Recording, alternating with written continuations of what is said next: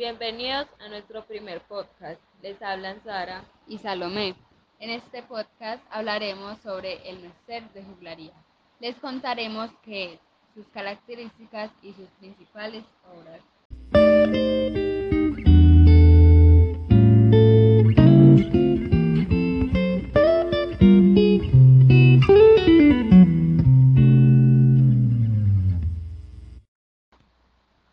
El Mester de juglaría nace aproximadamente en el siglo XII, en plena Edad Media y tendría vigencia hasta finales de esta etapa, acabando en el siglo XV.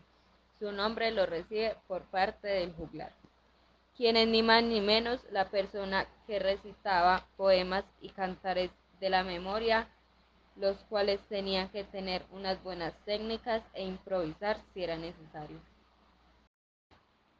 La función que tenía el juglar era muy sencilla, solo debía entretener a su público y para ello tendría que hacer cualquier cosa para que la gente estuviera atenta a sus historias. Por esto, si debían cantar, cantaban, si debían bailar, bailaban, y si debían hacer bromas, les hacían sin ningún problema. Y además de entretener, también informaban, pues las historias se basaban en hechos populares.